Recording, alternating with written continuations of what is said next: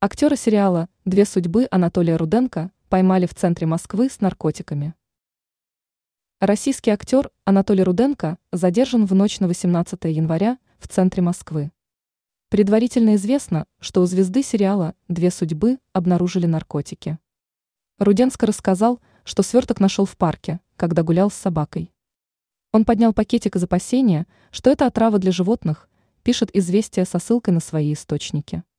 Поведение 41-летнего актера показалось странным сотрудникам ДПС, которые остановили такси в районе улицы Антонова-Овсиенко. Руденко, который возвращался домой со съемок, вел себя подозрительно, что бросилось в глаза сотрудникам. В ходе досмотра личных вещей выявлен сверток с белым веществом.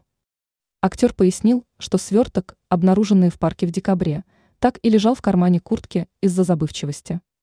Никаких официальных комментариев по факту задержания Руденко от правоохранительных органов пока не последовало.